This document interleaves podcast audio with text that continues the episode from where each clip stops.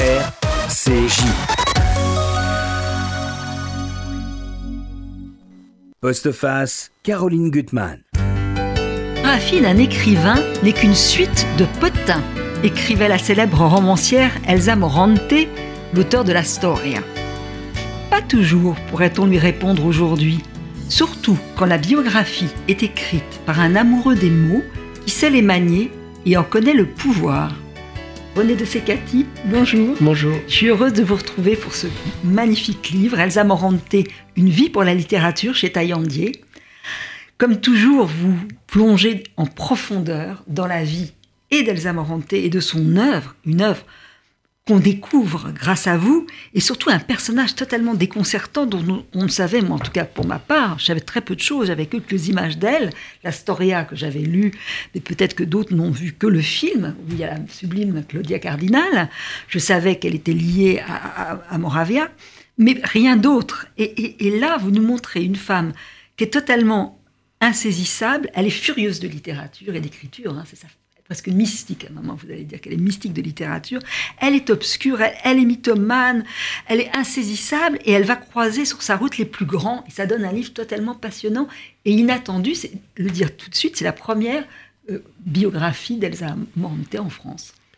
Oui, c'est une personnalité euh, euh, extrêmement attachante, surtout un très grand écrivain et euh, un personnage ambigu parce mm. qu'elle est très secrète. Euh, donc en effet, elle n'avait pas envie qu'on écrive sur sa vie. Et d'ailleurs, ses héritiers ont été un peu méfiants quand, quand, mm. quand j'ai dit que je voulais écrire sur elle. Mais finalement, ils ont. Heureusement, j'avais j'avais une, un sésame, si on peut dire, qui était mon livre sur Moravia, mhm. donc qu'ils avaient lu, qui a été traduit en italien, et euh, ils ont compris quelle était mon approche, qui est, beaucoup plus littéraire qu'anecdotique, mais euh, bien entendu, il fallait faire une enquête, il fallait éclairer certains points de, la vie de, de Elsa Morante, à commencer par sa naissance. naissance. Alors, nos auditeurs vous connaissent. Hein. Euh, vous êtes venu pour ce magnifique livre, Enfance dernier chapitre, où on voit d'ailleurs la, la richesse de votre univers intérieur et de tout, de tout ce que vous aimez. Alors, il y a différents tropismes, on pourrait dire. Il y a l'Italie, il y a le Japon. L'Italie, ça a été la traduction toute dernière euh, de, la Divine Comédie de Dante. Vous avez réussi à, faire ça, c'est en édition de poche. Et d'ailleurs, ça marche très fort et c'est formidable euh, que vous avez donc traduit en octosyllabes, je ne me oui, pas. Oui. Euh, donc il y a, y a d'autres choses dans votre univers. Je vous dis, il y a l'Asie, il y a le théâtre, mais il y a cette, cette Italie. Vous parlez très bien italien. Vous le racontez dans, euh, votre, votre roman autobiographique Enfance dernier chapitre. Et vous avez écrit sur Moravia et sur Pasolini, entre autres. D'où vous est venu ce goût de l'Italie déjà? Cette connaissance intime de l'Italie vous savez, quand on découvre une culture comme la culture italienne, évidemment, elle vous, elle vous envahit. Et je pense qu'il y a peu d'étrangers non italiens, donc qui, mhm. qui, aient un rapport euh, tiède avec l'Italie. Mhm. Donc, pour, pour c'est pas nécessairement la littérature, ça peut être d'autres approches, la musique, le cinéma, etc. Mais, mais euh, ou même la religion pour certains. Euh, dans, mon cas, la littérature a été évidemment déterminante et la langue italienne m'est devenue très familière quand j'étais très très jeune. Donc, euh, petit, vous aviez quelqu'un qui parlait qui parlait italien, qui, quand j'étais vraiment encore en Tunisie. Et puis ensuite, c'est devenu vraiment une, seconde langue. Et, et, voilà. Alors, les écrivains italiens sont, sont, un sujet extraordinaire parce que euh, surtout les gens de cette génération-là qui mhm. sont nés avant, enfin au début du siècle ou jusque dans les années 20-30 euh, du XXe siècle, parce que ils ont il, s'intégrait complètement euh, non seulement à la vie culturelle et littéraire, mais à tout le destin de l'Italie. Et, et, Elsa Morante n'a pas échappé à, cette euh, définition, c'est-à-dire que euh, elle était, même si elle était vraiment centrée sur sa propre œuvre et, et sur son, son, monde imaginaire, son monde poétique, elle était quand même extrêmement présente dans, dans, dans la vie sociale et politique, certainement à travers son mari, euh, Moravia, qui, qui, lui était vraiment un écrivain engagé et qui intervenait dans, dans, dans les médias, enfin dans les journaux surtout, euh, mais, mais aussi parce que euh, il y avait des injustices qui, mmh. auxquelles elle ne pouvait pas être indifférente. Et puis, étant juive, bien mhm. sûr, elle a été dans la tourmente. Dans la tourmente, ça vous racontait très très bien. on va y revenir avec Moravia quand ils doivent quitter, enfin partir. voilà. alors, c'est vrai que c'est un défi ce livre parce que c'est quand même une biographie impossible. elle n'a donné quasiment aucun entretien. Elle est très mythomane, c'est qu'elle dit des choses contradictoires. elle, elle, est solitaire, donc elle se cache. et tout est opaque chez elle. Il y a beaucoup de choses opaques. Et vous dites d'ailleurs que c'est au fond grâce à Moravia que vous avez aussi pu déchiffrer beaucoup de choses. Et puis vous êtes dans ce livre, ce qui est formidable, c'est que vous donnez accès à, son journal, à ses, à ses, textes de jeunesse, à, ses lettres aussi. C'est passionnant. Vous puisez à toutes les sources. Oui, mais en, même temps, on s'aperçoit, et ça Moravia l'a dit assez vite, que euh, elle qui euh, mettait en place un, un, monde imaginaire, elle a écrit quatre romans tout à fait extraordinaires tous les quatre, et euh, en réalité, on s'aperçoit que ces romans sont pleins d'indices sur sa propre vie. Mmh. En réalité, même si elle construisait des personnages, elle racontait des histoires, en réalité, elle se nourrissait essentiellement d'éléments autobiographiques. Et, moi, ça a été une très grande découverte quand j'ai son, enfance, bien sûr, le, fait qu'elle n'était pas la fille euh, donc de, son père euh, officiel. On, peut raconter. Il y a euh, Augusto qui est voilà, son père, que marié à sa, mère, dont elle porte le nom, hein, Augusto Morante, qui était un, un enfin, il s'occupait de, délinquants. Hein. Il était, mhm. il travaillait dans un dans une un institut pour des pour des jeunes délinquants ou des, des, jeunes qui étaient abandonnés. Et sa mère était institutrice. Ils ont eu ensemble euh, euh, quatre enfants et en fait, euh, en fait cinq même. Il y en a un qui est mort mhm. peu, peu, après sa naissance. Et en fait, Elsa Morant et, ses frères et sœurs n'étaient pas les enfants de Augusto, mais, du meilleur ami. Peut-être un doute. Mais il y a un doute pour elle. Le père était au fond impuissant et qu'il y avait un amant qui faisait les enfants. Enfin, c'est quelque chose qui était complètement construit dans la famille. Mais peut-être qu'Augusto serait quand même son réel père. Il y a une sorte d'incertitude. Il y a une incertitude, oui, une incertitude parce que euh, c'est Marcello, le, un des frères de, mhm. de, Elsa, qui a révélé après la mort d'Elsa publiquement le fait qu'ils étaient tous les fils de, de Francesco Lomonaco, qui était un mhm. ami du père mais il, euh, quand même, il, laisse planer un doute sur euh, le cas de Elsa, parce que en fait, euh, Augusto et Francesco Monaco se seraient rencontrés à Rome, mhm. et elle n'a pas été conçue à Rome. Donc, ah. ils sont, ils, sont, elle est arrivée enceinte, sa mère est arrivée enceinte à Rome. Donc, est-ce qu'ils se sont rencontrés avant? C'est évidemment la, une possibilité, ou, ou est-ce que le, le père d'Elsa Morante est encore un autre homme, mm. ou Augusto lui-même, ou peut-être encore un autre homme? Alors, dans toute la littérature dans laquelle vous puisez, qui est absolument passionnante, on voit qu'elle écrit admirablement, elle a un sens des mots, c'est magnifique les mots qu'elle utilise. Elle dit à maman, je ne sais ni m'adapter, ni me résigner, et je préfère rester seule. Et c'est vrai qu'elle est solitaire, elle va croiser énormément de monde, mais elle est unique, enfin elle est singulière dans, partout où elle va aller. Oui, elle n'appartient à aucun milieu du fait de sa naissance, parce qu'elle elle, elle naît dans un, milieu. dans un milieu modeste, Mais, qui, mais qui est tout de même euh, cultivé, parce que sa mère mhm. est institutrice et sa mère écrivait, elle publiait dans des journaux pédagogiques. Sa mère était tout à fait consciente du talent de sa fille et la portait, l'a accompagnée. Mhm. C'est elle-même qui l'a présentée au premier directeur de la revue qu'il a, euh, publié. On s'aperçoit qu'elle a publié de manière très précoce. Donc ce n'était pas un enfant totalement abandonné, loin de là. Hein. Et puis après, bon, elle, elle, va épouser assez rapidement, enfin elle va en tous les cas rencontrer et vivre avec Moravia assez rapidement, hein, quand elle a moins de 25 ans. Et, euh, et Moravia est très connue. Euh, Moravia est déjà un écrivain prodige. Il est, les premiers livres qu'il a sont, ont un très grand succès. Simplement, elle va être marginalisée quand même. Euh, euh, assez vite du fait, euh, du, fait qu'elle est juive, mhm. que Moravia également est juif. Ils sont à moitié juifs tous les deux. Elle hein. côté de sa mère, elle vraiment, côté voilà. père. Et elle lui, vraiment. elle vraiment juive, si on peut dire. Et, lui euh, n'est pas vraiment juif parce que sa mère est catholique. Mais son père est très pratiquant. Mais son père est et, et, et puis surtout, mm. euh, c'est un opposant au fascisme. Donc c'est une, personne. Il, n'est pas des, il, n'est pas c'est une persona non grata pour le pouvoir pouvoir euh, fasciste, c'est évident. Donc ils vont devenir très rapidement deux cibles pour le régime et, ça va rendre les choses extrêmement difficiles. Ils vont partir et, partir de Rome et, se euh, fuir dans, les montagnes. Et elle va être très courageuse. Alors je voudrais quand même revenir juste sur, son, sur sa jeunesse. Elle écrit beaucoup de nouvelles, vous en citez de, nombreuses, et à un moment, elle va être protégée par euh, une euh, aristocrate pédagogue euh, qui voit son talent, et elle écrit une nouvelle où, au fond, elle, se raconte, et elle raconte sa singularité, et, et, c'est double. de moi, on disait qu'elle est mignonne, qu'elle est bien élevée, et je suis encore aujourd'hui étonnée que dans une aussi petite personne ait pu exister un tel enfer. Alors que mon corps était ce que je vous ai dit, mon âme était grosse et noire, pleine d'yeux curieux et de sentiers tortueux et sombres. C'était un monstre hypocrite et impitoyable. Avant tout, alors que les autres me croyaient petite, j'étais grande. Ou plutôt, il y avait en moi deux personnes, une petite et une grande. Mais la petite feignait la servilité pour flatter la grande, qui était imbue de conventions et d'étranges préjugés, possédant une idée et s'escrimant à comploter une rébellion. C'est étonnant ce texte.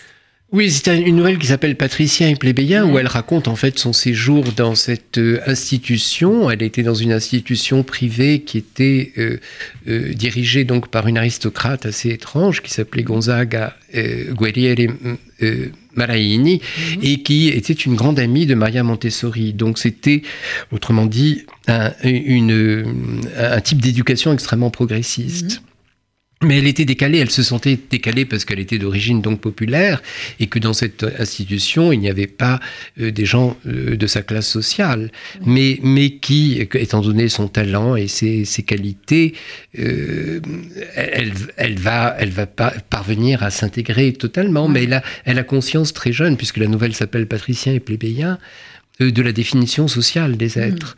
Et ce qui est extrêmement important et qui, qui la rendra méfiante de toute forme de convention, de toute forme de bourgeoisie aussi, et euh, la fera toujours pencher du côté des artistes et des marginaux.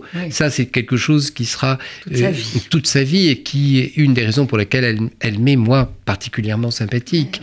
Et c'est aussi une des raisons de son lien avec Moravia. Parce que Moravia, s'il est d'origine bourgeoise, euh, est, est beaucoup plus proche de tous les êtres rebelles. Hein, aussi bien dans son œuvre romanesque que dans, que dans sa vie personnelle. Mais il y aura toujours une ambiguïté, au fond, chez, chez Elsa Morante, qui aime le confort, qui aime être protégée, et qui, en même temps, a une sorte de, de, tropisme vers, euh, vers tous les marginaux, tous les artistes, tous les êtres un peu perdus, et qui peuplent, qui peuplent son, son, œuvre, son œuvre. Et ce que vous racontez, finalement, ils vont se rencontrer en 36, et, au fond, c'est quand même deux enfants prodiges l'un l'autre. Ils ont eu un succès. Lui, il a eu à 21 ans les, euh, les indifférents. Avec les indifférents, oui. Un énorme succès. Et elle, très vite, elle va rencontrer, en tout cas, peut-être pas le même succès, mais... Euh, en tous les cas, elle, est déjà identifiée. Elle est identifiée dans une certaine classe intellectuelle, parce que qu'elle publie d'abord dans, des revues pédagogiques, je l'ai dit, puis dans des revues pour grand, enfants, euh, pour hein. enfants, oui, mais aussi des revues grand public, puisqu'elle publie dans Oji, qui est, qui est euh, dans, oui, dans Oji, qui est une l'équivalent de Paris Match, mhm. et, où elle a une rubrique, et puis elle va finir par publier dans, dans, dans la revue de, dans un journal que dirige Mal Malaparte, qui est une méridiane, où, là, elle, euh, elle, elle, va, elle va vraiment complètement euh, épanouir son talent en écrivant avec plus de liberté, sans aucune contrainte. Et c'est là qu'on voit sa, singularité. Oui, vous parlez de ces nouvelles qui a un côté fantastique, enfin mystique et fantastique, avec du Catherine Mansfield. Enfin, elle joue sur plusieurs Voilà, elle est, elle est, proche. En effet, si, on, si on, peut la rapprocher d'un autre écrivain qu'elle a traduit d'ailleurs, hein, qui, qui, est Catherine Mansfield, euh, elle, est, elle, elle, a ce, ce type d'inspiration. Et, et euh, moi, je compare son premier roman qui paraîtra après la guerre, mhm. Mensonge et sortilège au haut du Hurlevent. en fait, c'est que c'est très proche des. Euh, elle est très près. Un, livre très très gros, hein, je crois que c'est plus de 1000 pages. C'est en deux volumes. Qu'elle a, qu a, mis, enfin, il y a une lenteur dans la narration, mais ça doit être absolument passionnant. oui, c'est vrai qu'il y a le. C'est un, c'est un mhm. roman qui est euh, extrêmement ambitieux, qui décrit plusieurs générations, qui euh, est situé dans un 19e siècle imaginaire en fait, et, et dans une Sicile imaginaire. Ça se passe en mhm. Sicile, mais mais on, bon, ce n'est pas totalement réaliste et euh, c'est habité surtout par des, par, des personnages complètement passionnés, passionnels. Au bord de la folie. Au bord de la folie. C'est pour mmh. ça que je, que je, le rapproche de, de, Déo Hurlevent. Il y a quelqu'un, je ne sais plus qui écrit sur ce, ce, livre, c'est l'œuvre d'une enterrée vivante qui s'est enfermée dans sa propre idée fixe. Oui, c'est tout à fait juste comme mmh. définition, mmh. Hein, parce qu'elle est euh, elle-même est au bord de la folie, elle le sera toujours. Euh, surtout, enfin, en vieillissant, ça deviendra même dramatique, mais euh, avec une vitalité qui l'empêche de s'isoler totalement. Oui. Et puis vous montrez quand même, Moravia, il a un rôle protecteur et admirateur. Il a énormément d'admiration pour elle, pour tout ce qu'elle écrit. Quand il la rencontre, c'est rigolo d'ailleurs, elle écrit des thèses pour les autres, pour gagner de l'argent. Oui, oui, ben, Comme, beaucoup, beaucoup, de, de, de, gens, de jeunes gens doués euh, à cette époque, l'ont et, lui, fait. Il est, il est fier de ce qu'elle écrit, enfin de, de mensonges et sortilèges, il l'encourage, il est fier d'elle quand ils vont partir, fuir le nazisme et partir à Naples. Il est très admiratif de, de, courageuse, enfin. de, son courage, parce qu'il il ne s'attendait pas euh, à voir. Parce que quand il la rencontre, quand même, en plus, elle est une, elle, se prostitue, elle ne lui a pas caché une prostituée un peu de luxe. Hein. Ce n'est pas quelqu'un qui va draguer, dans, qui va racoler les gens dans la rue, mais euh, elle, est un peu comme un gigolo au féminin, mhm. Mhm. Hein, une escort girl, et euh, elle retrouve ses amants dans un, dans un grand hôtel. Mhm. voilà, donc donc c'est un personnage très très singulier. Il faut, hein. dire que dans le livre, il y a beaucoup de, de, photos, de, beaucoup de portraits d'elle. Alors, elle, attire le regard. Elle n'est pas spécialement belle, mais elle est, elle est, forte, il y a quelque chose de beau en elle. Voilà. Il y a quelque chose de très intense. Elle a, elle a, elle a un très beau hein? regard, elle, a, elle, a, un côté très, très, très sauvage, et euh, elle ne ressemble pas à, à, un écrivain ordinaire, disons ça, c'est certain. Mais en même temps, elle, elle fascine. En plus, elle avait les cheveux blancs. Euh, très jeune, donc ce qui la, rendait encore plus particulière. Elle s'est teinte après, mais euh, c'était c'était quelqu'un qui frappait absolument tous ceux qui euh, la rencontraient. On n'était pas étonné que elle forme un couple avec Moravia, qui lui-même était très très original, très très singulier. Alors, vous racontez ce long cheminement avec Moravia, c'est d'ailleurs très drôle parce qu'elle l'apostrophe, elle, le, elle le, lui, elle, a, cette formule d'oblomovisme, parce qu'il voilà, hein, et puis, elle est tyrannique. Enfin, il y a une de leurs amies euh, qui les voit, qui commente les dîners entre eux. Moravia ne s'ennuie pas avec sa femme, qui est un écrivain vraiment mec, qui s'appelle Elsa Morante et donne des coups si, si on l'appelle Moravia. Lui, avec elle, il ne s'ennuie pas parce qu'ils se disputent toujours. Et là, Elsa lui fait des scènes terribles en hurlant, mais personne ne se retourne au restaurant parce que tout le monde y est habitué. Oui, c'est Laura Betty, en fait, ce que vous venez de ah lire, l'actrice de Pasolini, qui, fait ce... Pardon, excusez-moi. Qui fait ce, euh, ce portrait. C'est drôle, c'est un portrait très drôle d'elle. Tout le monde, tout le monde savait, c'était c'était du théâtre. Hein, quand, ils, quand ils dînaient ensemble, ils déjeunaient ensemble, on entendait leurs cris et c'était très histrionique. Ils avaient une espèce de théâtralisation de leur de leur scène de ménage auquel tous les amis de l'un et de l'autre étaient euh, habitués. Étaient habitués. Donc mmh. ça, tyrannie. Alors bon, ça va, ça va. Leur, période de vie commune va quand même durer longtemps. Et le dernier voyage qu'elle va faire avec avec lui, c'est en Iran. Et là aussi, j'aimerais bien citer euh, un texte d'elle qu'elle écrit à Italo Calvino que je trouve terrible d'une certaine façon. inutile de parler du voyage en Perse. Je crois être arrivé désormais à un âge où les expériences singulières quotidiennes, telles que les voyages, ne viennent pas, comme on dit, enrichir la somme des expériences, mais seulement densifier l'unique expérience, celle qui maintenant, au point de la vue où je me trouve, m'entoure comme une grande chaîne de montagnes circulaires, toutes fermées, où il est difficile de trouver un passage vers un sens quelconque. C'est terrible ça. Oui, elle, elle, peut plus bouger. Enfin. Il y a quelque chose de désespéré en elle qu'elle a mhm. eu euh, tout le temps. Bon, en plus, dans cette période très difficile de sa vie où, où, elle a vécu un amour euh, très passionnel et très, très impossible pour euh, Visconti, ou oui, Visconti. on, va y venir, et là, elle vient de tomber amoureuse d'un jeune. D'un jeune artiste new-yorkais, mhm. tous les deux homosexuels, donc ce qui complique évidemment énormément la, vie et l'amour de euh, d'Elsa Morante. Et puis, euh, contrairement à Moravia, elle, euh, au fond, elle ne cherche pas à se servir de son talent littéraire pour trouver un rôle dans la société. Moravia était, était un rationaliste. Il avait, il avait une foi totale dans l'intelligence et dans mm-hmm. la communication à travers les livres, à travers les articles il, avait, on, reprochait à Moravia d'être un pessimiste. Il disait non, non, je suis un pessimiste parce que je suis lucide, parce que je décris un monde, un monde extrêmement sombre, mais je suis un optimiste intellectuel. C'est-à-dire qu'il était persuadé que l'intellect et la communication pouvait changer les choses et euh, ce dont doute euh, Elsa Morante. Parce qu'elle elle utilise la littérature autrement, elle l'utilise comme une espèce de manière de creuser un monde mhm. euh, profond, imaginaire et au fond où, la raison n'a plus exactement sa place. Est-ce que le fait d'avoir travaillé sur Elsa Moronté, ça a un peu changé votre vision de, Moravia, sur lequel, vous avez beaucoup travaillé? Est-ce que ça a un tout petit peu modifié votre, perception? Non, en fait, je savais déjà à quel point Moravia était un être généreux et, mhm. euh, curieux des autres et, et ouvert, et quelle que soit sa réputation, n'était pas ce n'était pas du tout quelqu'un qui était euh, auto-centré, enfin centré sur lui-même. C'était quelqu'un qui avait besoin de euh, euh, enfin de, confronter plutôt sa propre personnalité à des personnalités différentes.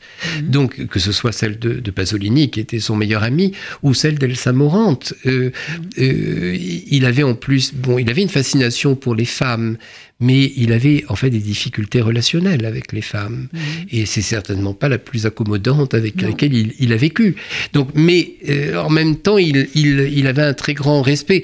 Donc moi, moi ça n'a fait que, que, grandir mon image, l'image que j'avais.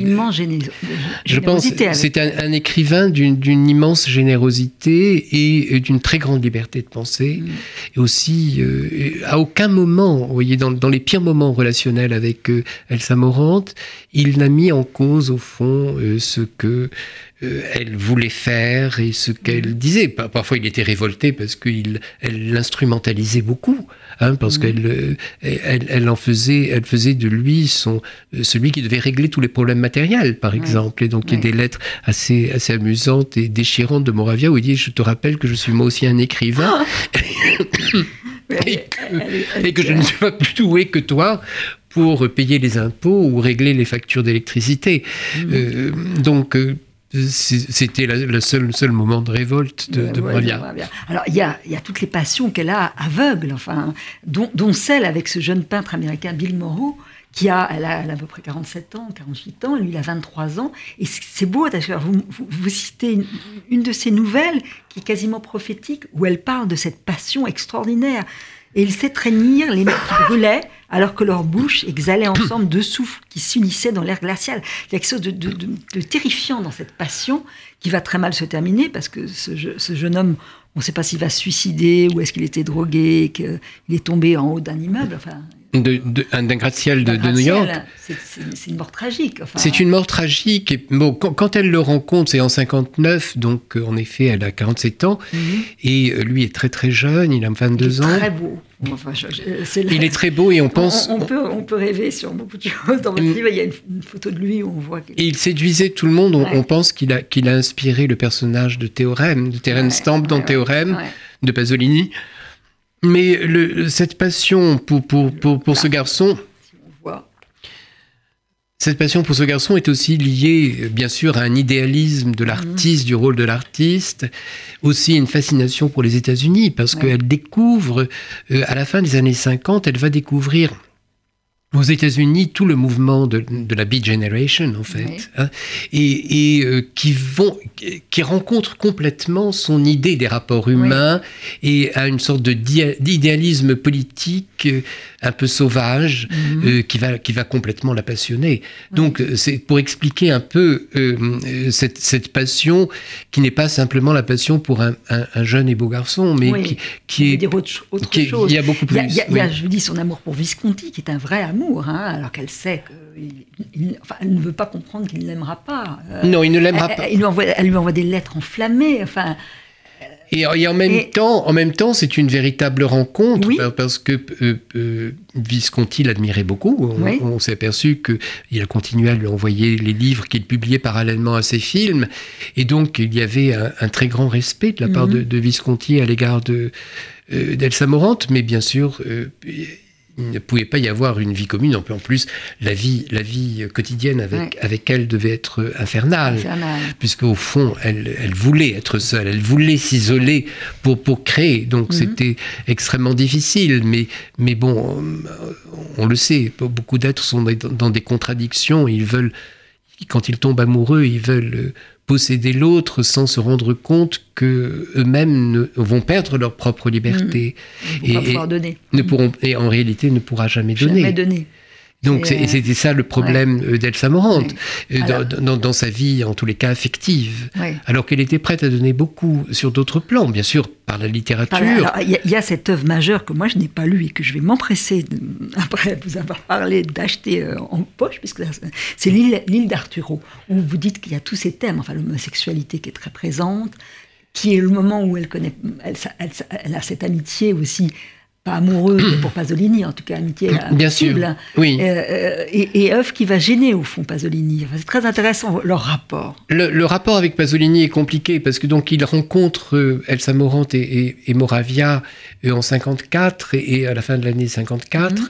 et ils vont devenir très très amis. Mhm. Elsa Morante va accompagner d'ailleurs la création cinématographique de, mhm. de Pasolini. Elle, figure d'ailleurs, elle est figurante dans, dans son premier film, Akato et, puis elle va l'accompagner. Elle, a une, grande culture musicale, donc elle va l'aider à choisir les musiques du film euh, L'Évangile selon saint Matthieu, puis les autres films encore ensuite. Donc elle est très proche d'eux, elle assiste au tour, de, lui, elle, assiste au tournage, mais en même temps, elle est, elle est, émerveillée parce que c'est un poète, mais ça c'est la même raison euh, mhm. qui, qui, attachera Moravia à Pasolini. Elle était émerveillé par sa capacité de rébellion, et bien sûr par sa connaissance profonde des milieux populaires. Et c'est là-dessus que, que la, dissension va commencer d'ailleurs, parce que elle-même va décrire les milieux populaires. Elle décrit la délinquance. Et la délinquance. Donc en fait, oui, ce qu'a connu son père, enfin, voilà. d'une certaine façon. Hmm exactement. Et alors, dans, dans, son. Euh, encore dans l'île d'Arturo, il est admiratif, mais l'Astoria, ça va être terrible parce qu'elle décrit le milieu populaire romain qui est la mhm. spécialité de, Pasolini. Mais il est fasciné par, par l'île d'Arturo qui raconte l'histoire mhm. d'un enfant. Euh, euh, un peu comme un enfant, comme, comme dans un conte, qui, qui est dans sur une île, qui est l'île de Procida, qui vit avec son père, et son père qui l'idéalise complètement, il croit que son père est un grand voyageur, qui va euh, au-delà des mers. Il, construit tout un univers autour de son père mhm. avant de se rendre compte que son père, en fait, euh, ne va pas très loin. Il va à Naples, de l'autre côté de. Enfin, il traverse le. C'est beau déjà. Et, ah et, à Naples, en fait, il vit sa vie homosexuelle. Mhm. Et donc. Qu'il cache. Euh, qu'il mhm. cache. Il la cache d'autant plus qu'il va ramener une jeune femme qu'il va épouser, avec laquelle il va avoir un enfant, ce, père. Et le, le, le jeune garçon, parce que la mère c'est un jeune adolescent, va tomber amoureux fou de, de, sa belle-mère. Mhm. Et, et, entre l'amour euh, magnifique entre Nunziate, là c'est le nom de la, jeune fille, et de, du, du, garçon, est, extrêmement poétique parce que évidemment ces deux, eh, ils ont pratiquement le même âge mhm. et ils sont tous les deux euh, abandonnés. Et donc, le, leur, et elle est terriblement culpabilisée quand elle voit euh, naître mhm. l'amour de cette, euh, ce tout jeune homme dont elle veut être la mère, mais elle ne peut pas être la mère en réalité. Et puis, elle elle-même idéalise son mari, même si son mhm. mari l'abandonne. Et c'est très très beau ce, ce, ce, cet amour euh, très coupable entre deux tout jeunes gens et qui et qui en même temps se, se sentent très fautifs euh, de le vivre. Et, euh, très beau. non, c'est un livre extraordinairement poétique parce qu'en plus, elle entre avec un, naturel extraordinaire dans euh, l'esprit d'un adolescent. On voit à mm. quel point Elsa Morante avait cette proximité, avec, non seulement avec les enfants, mais avec cet âge de la vie où, où, les, adolescents comprennent beaucoup de choses du monde adulte sans pouvoir le vivre entièrement. Et, ça, c'est très proche d'elle. C'est très proche d'elle. Et puis, toujours le thème des enfants et des enfants qu'elle n'a pas eus. En plus, bon, en plus, il y a évidemment le problème de de, euh, de la maternité, c'est-à-dire que, que elle, le fait qu'elle n'ait pas eu d'enfant euh, l'a beaucoup marqué au fond, aussi bien dans son amour pour Bill Moreau que dans son univers imaginaire. Enfin, l'Astoria aussi. il y, aura le, au centre, au centre du livre euh, la naissance de cet enfant en plus qui, qui vient d'un viol. Hein, euh, le, petit garçon. Un soldat allemand, hein, c'est ça. Un soldat allemand, mmh, oui. Qui était... ah, les rapports, ça c'est passionnant dans votre livre entre donc Elsa et, et, Pasolini. Alors il y a des lettres que vous citez. Alors il, lui écrit à Elsa, terrifiante et magnifique lectrice. Et vous citez en, en, retour le madrigal en forme de chat, parce qu'elle adorait les chats qu'elle lui a écrit, qui est assez vachard. Qu'elle peut être très méchante. Hein. Oui, oui, elle, est, elle, est, elle est sur la défensive constamment. Hein, donc même des gens qui l'admiraient, mhm. euh, elle, avait une certaine méfiance à l'égard de, de, l'admiration qu'elle suscitait, qu'elle recherchait et, et, qui lui a inspiré de la méfiance. Donc c'est très étrange hein, comme, euh, comme rapport. Et, euh, mais, elle avait un mépris total de la critique journalistique, donc elle n'y attachait absolument aucune importance. Elle n'a pas été malheureuse. La Storia, qui est un énorme succès, alors, elle a quand même beaucoup de ses amis qui, vont la dédaigner parce que c'est populaire, parce que c'est un grand succès populaire. Les gens le, le, jalousent pour ça. Oui, l'Astoria a été, alors que c'était en effet un succès considérable, euh, a été mal accueilli intellectuellement hein, par la critique et par ses amis. Euh, donc, euh, Pasolini en a fait un éreintement absolument d'une très grande dureté euh, sur tous les plans, sur le plan stylistique, sur le plan politique, sur le plan structurel. Donc euh, il, a, il, a, vraiment, il s'est acharné contre ce livre. Euh, elle n'a pas répondu. d'autres d'autres critiques l'ont alors il y, y, a beaucoup de raisons je veux dire il faut il faut voir l'Astoria raconte la guerre, raconte le fascisme euh, 30 ans plus tard. Hein. et alors que elle, juste... elle a commencé à l'écrire à 71-72, vous dites. Hein, voilà, donc mmh. c'est euh, vraiment, elle, raconte euh, avec 30 ans de recul, disons 25-30 ans de, de, de, recul, et euh, elle va parler quand même d'événements extrêmement importants, bien sûr, la, la, rafle, notamment la rafle de 43, bon, enfin, et, et, et le fait, l'angoisse terrible qu'elle a éprouvé effectivement, puisque son personnage est son double, enfin pas mhm. entièrement, parce que ce n'est pas une intellectuelle, c'est une femme très simple, mais elle est son double au sens où elle est complètement euh, obsédée par le fait que sa mère est juive et que donc elle risque d'être déportée. Elle ne le sera pas, ni d'ailleurs sa mère, elles n'ont pas été déportées. Mais bien sûr, il y avait cette menace euh, mhm. terrible. Et elle fait le procès du fascisme avec euh, beaucoup, enfin, euh, à la fois à travers son récit et à travers des notices euh, historiques et politiques qui jalonnent le texte, mhm. qui donnent au, texte, au, roman une, une, une, allure un peu insolite, hein, puisque mhm. c'est à la fois un, récit très très romanesque et en même temps une espèce de mise à plat de l'histoire du fascisme et de la guerre. Et, et ce livre va être critiqué parce qu'il arrive tard et dans une autre Italie une, Italie qui est en train d'oublier euh, cette période fasciste, qui, est, euh, qui a d'autres problèmes, qui sont les problèmes du terrorisme. On, est au début, on est même en pleine année de plomb, euh, donc c'est un autre, une autre forme de fascisme larvaire. Mhm. c'est l'histoire de la démocratie chrétienne, c'est un autre, un mhm. autre monde dans lequel... Et on a l'impression que Elsa Morante s'est trop détachée du présent, et en plus on lui reproche son personnage qui apparaît comme accablé par une fatalité. voyez, en disant, et donc tous les militants politiques disent non, il faut avoir un autre regard euh, sur, euh, euh, sur le monde et même sur le fascisme il faut avoir une, une, vision beaucoup plus politique, alors qu'elle a une vision finalement tragique de, de, la fatalité. Mais le public est là. Mais le public, est là. Est, traduit, je pense, partout. Ça a été, ça a été traduit film après qu'en a fait, c'est Comencini, je me trouve. C'est Comencini. C'était un film magnifique aussi, avec Claudia Cardinal. D'ailleurs, c'est vrai qu'on oublie. Claudia Cardinal, elle a été partout dans les grands, grandes adaptations des indifférents, du elle, elle, a incarné tous les grands personnages, les grands personnages. de la littérature italienne. C'est extraordinaire. Oui, et, et, elle fait oublier sa beauté dans, dans, euh, dans la Storia, parce que le personnage n'est pas censé être mmh. une, une, belle femme. Elle est, c'est une, une, une, femme un peu euh, très ordinaire qu'on ne remarque pas. Et, et euh, Claudia Cardinal arrive à le faire oublier dans, dans le film par le par l'intensité de son jeu. c'est magnifique.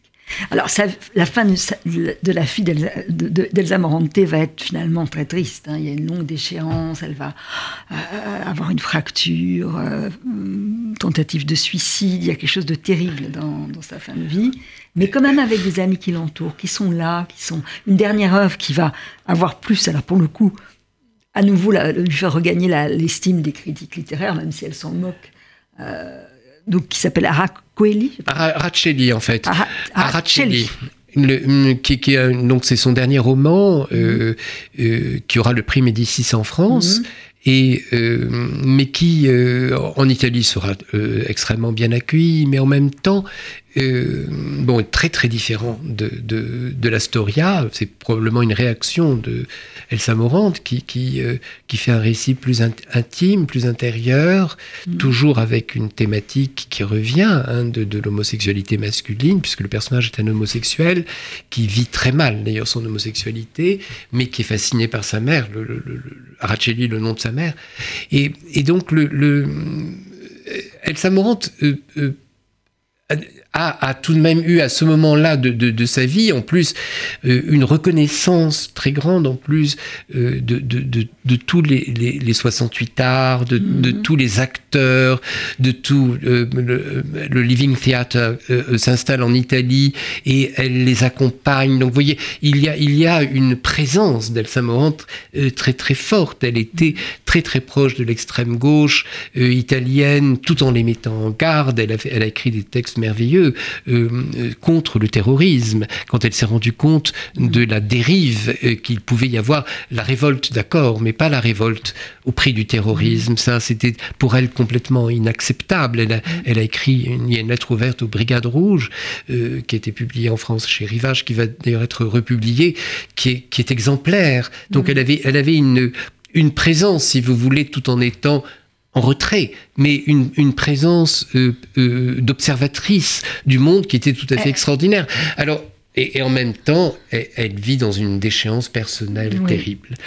Mais elle a une immense lucidité. J'espère avoir encore le temps de, de lire un petit extrait euh, d'une lettre qu'elle écrit à son amie Louisa quand elle est, elle est encore très jeune. Elle est encore jeune, oui. Et, je trouve ça magnifique. J'en lis quelques lignes. Je crois qu'il ne faut pas trop veiller dans la vie, c'est-à-dire attendre tous les jours le temps qui arrive avec une espèce de rancœur et une appréhension angoissée d'événements et de solutions. Il faut peut-être s'abandonner à une espèce de sommeil, c'est-à-dire se laisser vivre et croire aux choses qui sont vraies et qui mûrissent par elles-mêmes fatalement si on ne les recherche pas avec avidité et rage, le travail et l'amour. Et un peu plus loin, euh, la réalité est différente, elle est en nous, mais pas comme un mal, comme une faim et un repos. Et il est inutile de voyager à travers le monde, je crois, pour la chercher ailleurs qu'en nous. L'espace des choses matérielles n'est pas notre vrai espace c'est l'intériorité. C'est ça qui est la clé oui, pour elle. bien sûr. C'est très beau ce passage. C'est une, c'est une grande lectrice, une grande admiratrice de Simone Veil, hein, de la philosophe, bien sûr. Et, et, euh, et au fond, euh, elle, elle, avait une, une, un tempérament mystique, un tempérament euh, très intériorisé et tout en étant toujours en éveil. Ça, oui, voilà, tout, tout, en voulant être dans le monde en même temps. C'est-à-dire qu'elle n'était pas en, en total retrait. En tout cas, c'est un livre passionnant, René de Secati, hein, qui vous ouvre sur beaucoup de monde. Elsa Morante, Une vie pour la littérature chez Taillandier, à lire, et puis je vais aller acheter mon, mon île d'Arturo. Oui, c'est une chose à faire. Merci. Merci à vous.